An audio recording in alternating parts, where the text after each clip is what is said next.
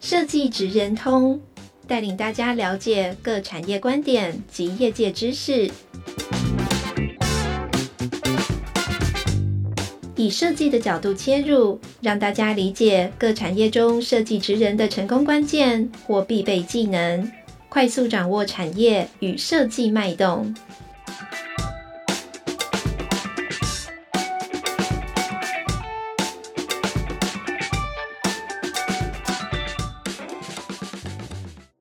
位观众朋友，大家好，欢迎来到设计职人通 Podcast 频道，我是台湾设计研究院地方创新组的李建真。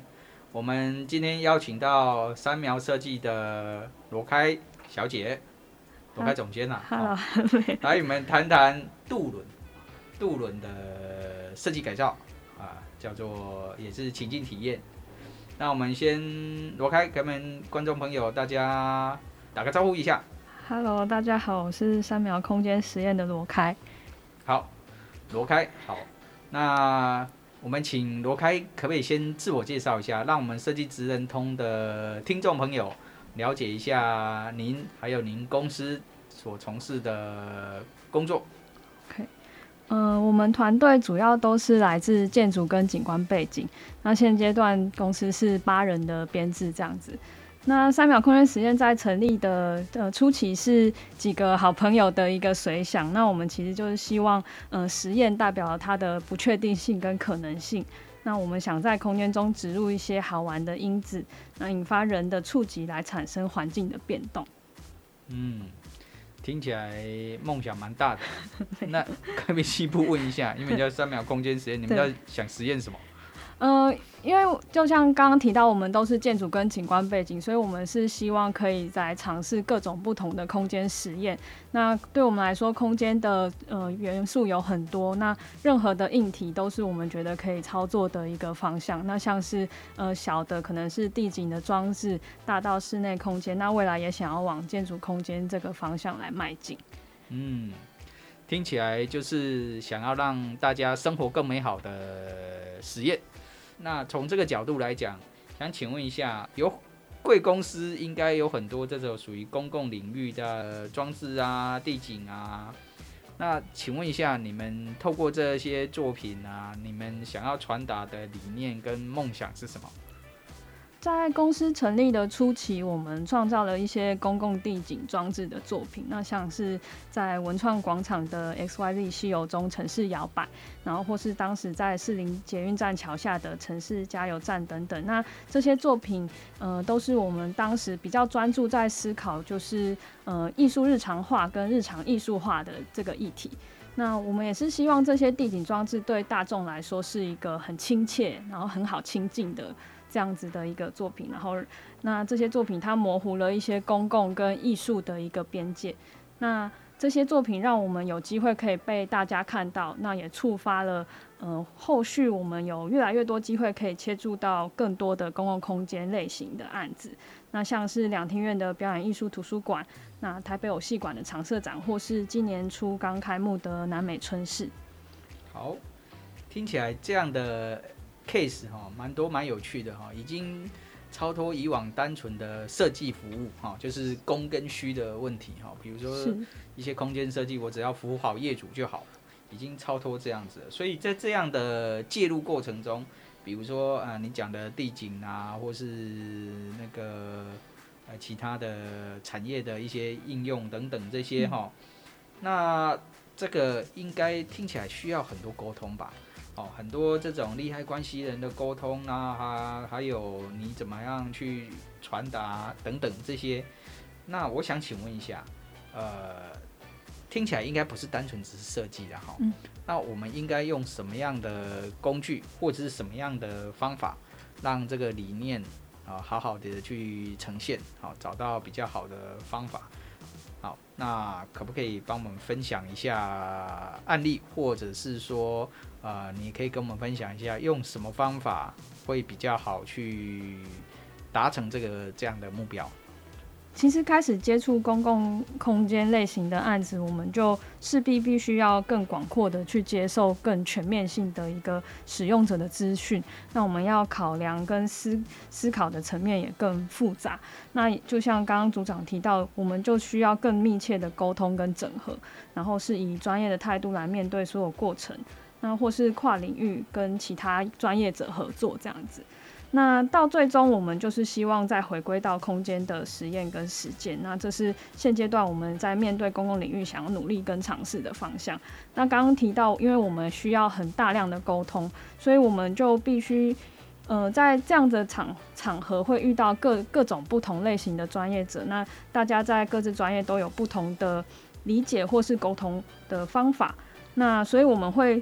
尽量的去用大量浅显易懂的图面来作为沟通工具，来辅导，就是说，呃，辅助我们去传达，或是去作为一个呃交流的一个界面，对。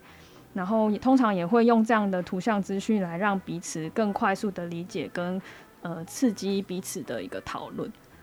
听起来这好像学校哈，我记得我以前在念书也没有被老师也没教这个哈。哎，感觉是像一门叫做 Design Communication 的一个，应该可以可以专门作为一个学科了哈。是，或是一些那个教学的。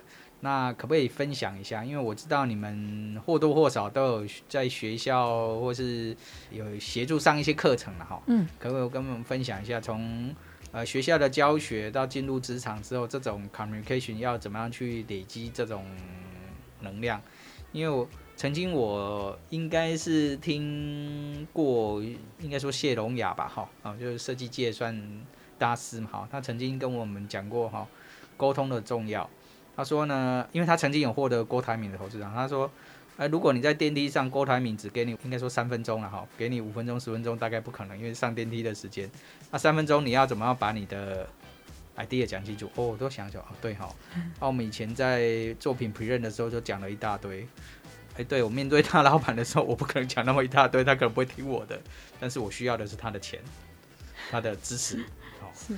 哎，那就叫你跟我们分享一下，因为看样子你有很多不同的单位，也包含可能很多公部门的长官，是。可不可以分享一下这方面怎么去累积？然后从学校出来之后进入职场，要变成职人，像你现在的职人达人的时候，怎么样？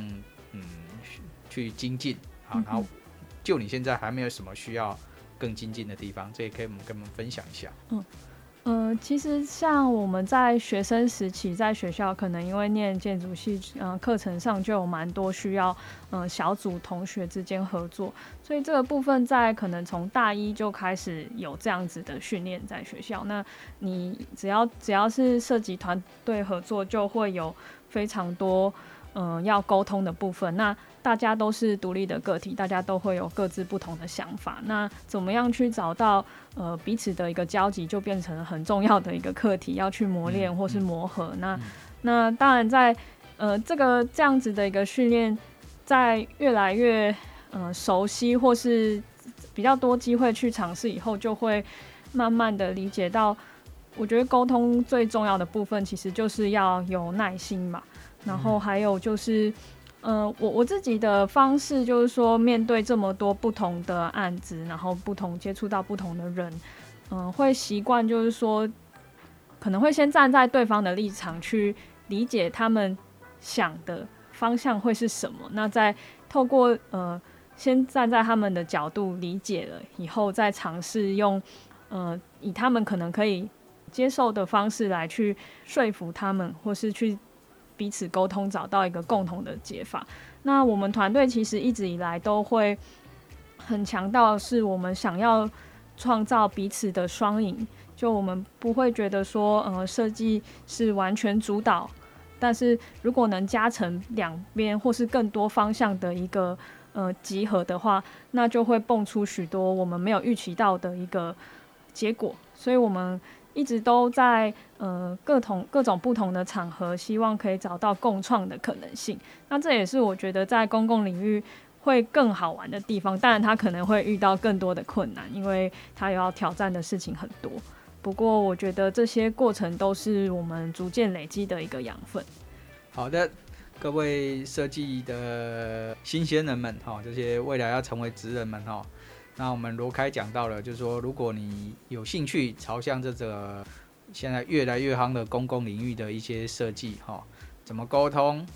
是一个很重要的一些问题，哈，怎么双赢是一个很重要的问题，将来才能创造出好的，这么叫这这已经不能叫做设计作品了，它其实就是一个直接的设计使用商品的，因为大家都在用嘛，哈，它并不是一个自我主张的东西，是你的主张怎么透过传递让大家取得共识往前进。那谢谢您的分享，那今天请你来还有一个很重要的目的，就是。我们在即将开始的哈，就是十月七号到二十三号的台湾设计展，在高雄哦，有一个很重要的场域，也算是应该说设计展这几年来首度看到的海上展览的展演哈，它不是纯粹展览，海上展演的一个地方就是渡轮哈。以应该以前都以前从来没有哈，我可以敢敢肯定以前从来没有在船上做这些事情哈。呃，有做那个包游艇去做设计之夜这种，但是从来没有做这种事情做展演。可不可以请你来跟我们讲一讲这个叫做亚湾渡轮案这个案子？呃，它有没有什么改造重点？然后呢，如果我们要参观，有没有什么呃希望参观的亮点，跟我们分享一下？好嗯、我们这次主要协助改造的渡轮是祈福二号。那比较特别的是，它本身是绿能的船，所以它本身的电力都是自行呃可以提供的。那我们这次主要介入的空间是它的二楼的空间改造。那主要的项目包括他们的呃互动智慧屏幕的一个呃整体的呃墙面的一个设计，然后包含它的整体的。座椅的一个设计更换这样子，那我觉得这个案子比较特别，就是说我们也其实也是第一次坐船，那在船上本身就有非常多的施工方式都是我们过去不熟悉的，所以要花比较多的力气跟时间去跟专门制船的一个造船厂这边做沟通跟了解，那也很敬佩他们在各方面的一个知识这样子。那我们就是透过不断的去询问跟沟通，那去呃了解说在船上要怎么进行设计，然后来做这艘船的一个改造。那我知道你们是一个整合型的团队哈，在这次亚湾渡轮案，除了你们空间规划以外，还有日暮的一些数位体验，还有文化银行这边的一些内容爬书等等哈。是。那可不可以跟我们分享一下其他的内容，或者是说你们这三个团队？怎么样去达成这样子？因为看起来设计展过往啊，以往哈比较是单一团队，那当然越来越多哈。近几年来哈，有有那种复合型的团队出现哈，这可以我们跟我们分享一下。对，这次的呃，我们团队主要是负责空间硬体。那在前期先呃协助呃这艘呃渡轮的上面的硬体设施先做了一一次的改造，那后续就是由日暮陈普。虎哥这边来作为一个整个设计展览的主导，那我们也是协助他展览空间的部分。那我觉得有趣的就是，呃，日日暮他们从一个未来巡航这样的一个主题下去切入，那从不仅是从过去，然后现在到未来来看整个呃亚湾跟高雄的这个呃发展。然后，那我们这次在整个呃船上。面临到比较多的挑战，就是要在船上，呃，日暮这边他们创造了非常多很很酷的一些影像，然后跟一些互动的一个方式。那我们就是在思考说，要怎么在船上尽可能去，呃，用我们所及的一个呃能力跟呃施作的方法，来把这些好的一个展品呈现在展览空间上。对，嗯，了解。好。刚刚回到前面，你有提到哈，因为第一次坐船嘛。对。那我知道台湾的造船产业其实还蛮兴盛发达的。是。可是老实说，设计科系很少人去接触到这个呃造船哦，尤其是像游艇啊等等。那可不可以分享一下，就是说，如果我们的设计相关人士哈，他不见得纯粹一直念设计的，就是。或者是对设计有兴趣的，嗯，想要从这个产业着手，你认为，因为从你的经验里面，你认为应该准备一些什么？嗯哼，好，然后应该注意些什么？因为从你刚刚的分享，好像其实蛮不一样的哈。船的空间跟一般的陆地上的空间完完全全是不一样的概念。虽然一样是空间，但是好像是不一样的概念。对，可以跟我们分享一下吗？嗯、在这个过程，我还我有蛮多机会跟造船厂这边的呃经理做一些沟通跟讨论。那我也有好奇，因为好奇就询问他，就是说像他们造船是不是念专门的造船科系等等。那他就提到，其实他们嗯。目前造船厂遇到的困难，可能就是说，因为造船也是一个专门的科系，但是其实他说毕业以后真的投入造船行业的同同学其实反而不多。那大部分也是因为，其实，在造船厂也是蛮辛苦的，因为嗯、就是环环境也比较炎热，然后要做的。制作的内容要学习的东西也非常艰深跟复杂。那当然，他也是提到很希望，就是有很多年更多年轻的人有机会可以投入这样子的一个行业。只是说，呃，在过程就是要会面临到比较多的挫折，跟要承受的压力也蛮大的。所以就是这可能在入这一行会面临到的一个挑战。那造船它比较特别，就是它所有用的材料可能都跟我们平常。嗯，在陆地上的习惯的材料不太一样，像我们这次这艘船，几乎我们在二楼改造的，只要跟船体本身结构结合有关的，全部都是用铝来制作。那跟我们平常可能习惯的黑铁啊、白铁都不太一样，它的焊接方式或是它它的固定方法都不一样，所以这个也是我们在过程中有去学习到蛮多的一个部分。嗯，诶、欸，为什么？对，不一样的材料，好奇。嗯，主要。应该是说，为了要减轻船的重量吧。Oh. 对，所以可能他们下半下半部的是铁，但是到上半部为了整减轻整艘船的一个重量，那它它的上半部的一个结构都使用铝，那铝的焊接方式跟铁也不同。Mm. 然后那也是像我们这次在做一些硬体的墙面的配置，那可能绘制完的图面。然后选定的一个材料，最后也都要送到呃航航港局去做一个审查，去评估说这艘船整体的你新做的一些硬体，它是不是呃重量是平衡的，符合当时建造这艘船的一些呃需要的一个呃指数这样子。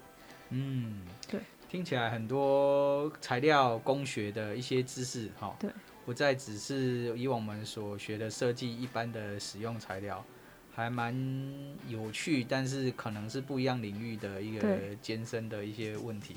对，所以呢，大家如果有兴趣朝船这方面哈，呃，我想过往可能很多同人潮交通工具骑机车，可是船也是另外一种交通工具。那台湾是一个海岛国家，未来应该有很多使用船的机会啊，这个是。很好的职业发展，好。不过呢，没有想象中哈，好像是乘个游艇去乘风破浪那种感觉哈。但是我想大家如果看到那艘船是你的，我想你都很有光荣感。那我们也谢谢这个罗开对于这个造船的职业的分享。那在亚湾渡轮案呢，哈，我们回到亚湾渡轮案的部分，听说里面除了策展，还有好几个法人一起参与。那什么样的因缘机会把这些法人整在一起，然后又用到法人什么样的技术在这里做呈现？因为好像跟其他馆不大一样，都是嗯单只是从从设计去出发嘛，哈，好像这个是一个很很复合的，对，可不可以分享一下？然后跟法人合作哈，我我们以前有合作过了，但是感觉好像不同领域，也分享一下有没有什么困难，那有什么建议？呃，这个案子的确很特别，它牵扯到许多不同的部门，然后那包括连呃这艘船的经营者也是一个单位，就一个公呃轮船的公司。那我们在这过程中，当然也是非常感谢他们在过程也是很努力去帮我们去跟无论是跟船厂去做联呃联系跟接洽，或是现场的一些协助。那毕竟我们。呃，毕竟不是长期，可能对高雄或是港湾啊、船这些有比较密切的接触，所以大大部分还是需要仰赖他们给我们一些专业上的建议。那我觉得，呃，过程中比较困难的，当然就是说，因为就像前面提到，彼此的专业不同，所以，呃，我们有时候在意的点或是在意的一些呃事情上可能会不同。那但是为了让案子都能继续下去，就变成是需要嗯、很有耐心的去找到彼此的一个共同的目标。那只要大家的目标一致，我想在过程中我们就会。比较有有方向性的去往前前进。嗯，了解。那哎、欸，对，刚刚问到他那个那个技术是什么，跟跟我们讲一下。法人啊，这些有什么特别的，可以在这这次的展览看到吗？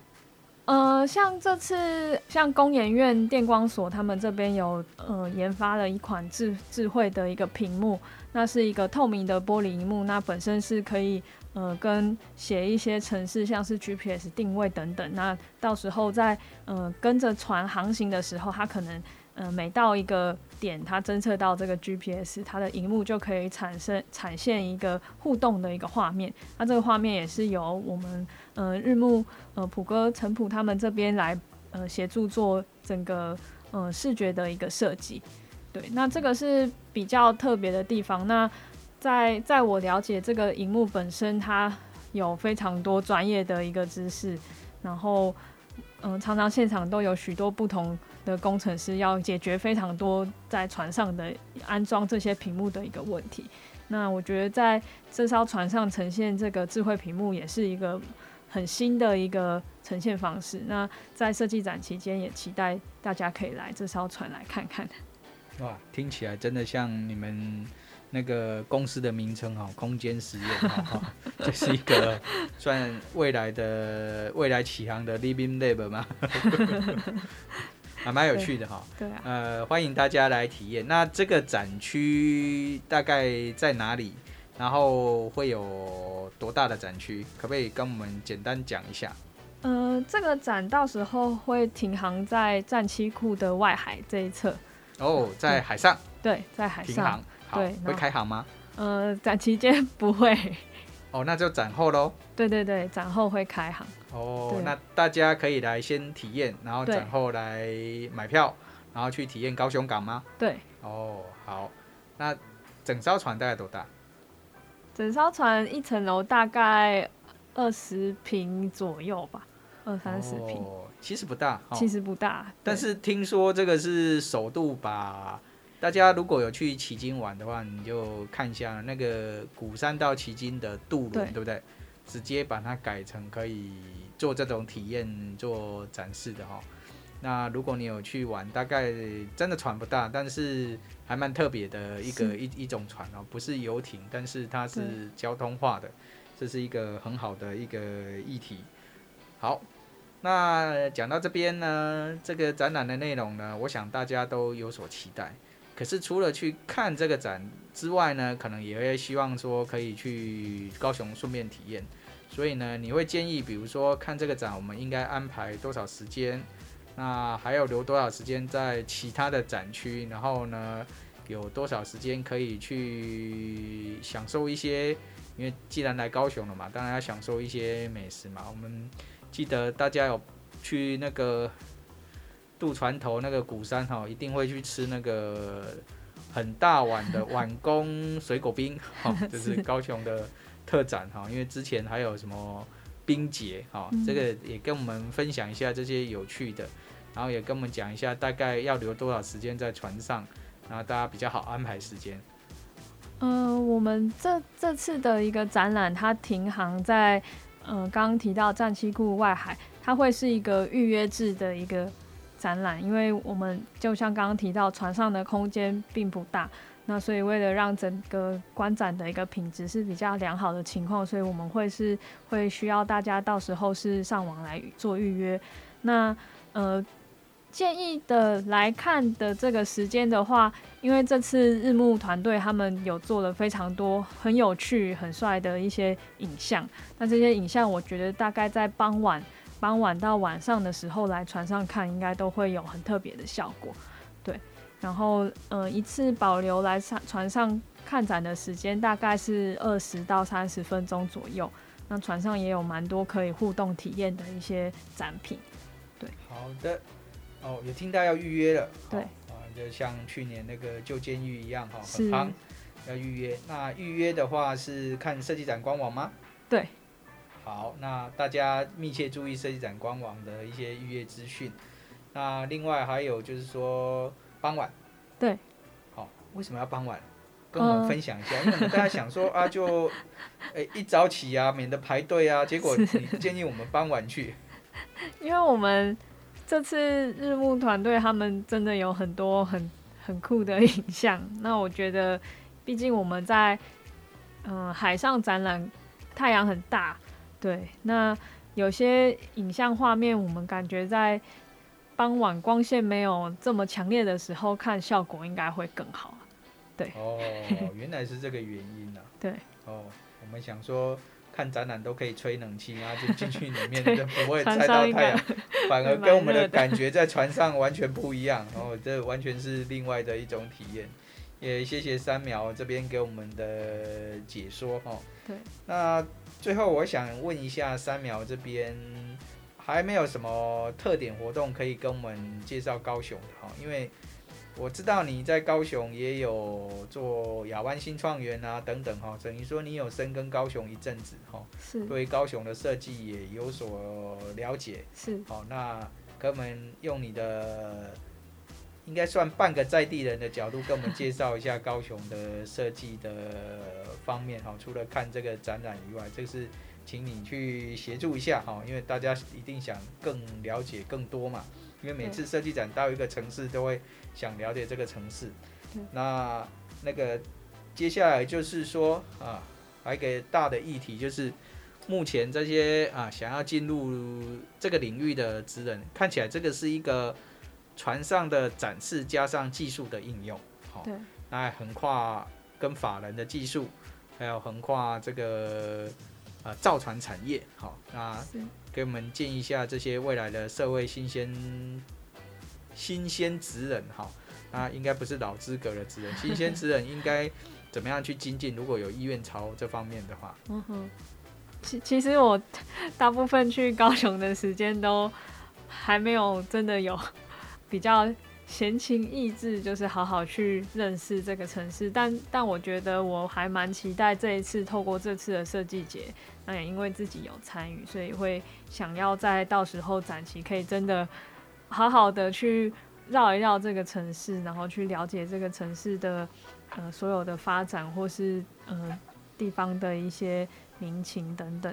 然后比较有趣，像我最近半年很常跑高雄，每次都是一下高铁就呃直接开着车杀到旗津这边船厂，然后那那也因为就是在那个地方可能不是那么好到达，所以。可能大部分时间就一整天都待在船厂，对。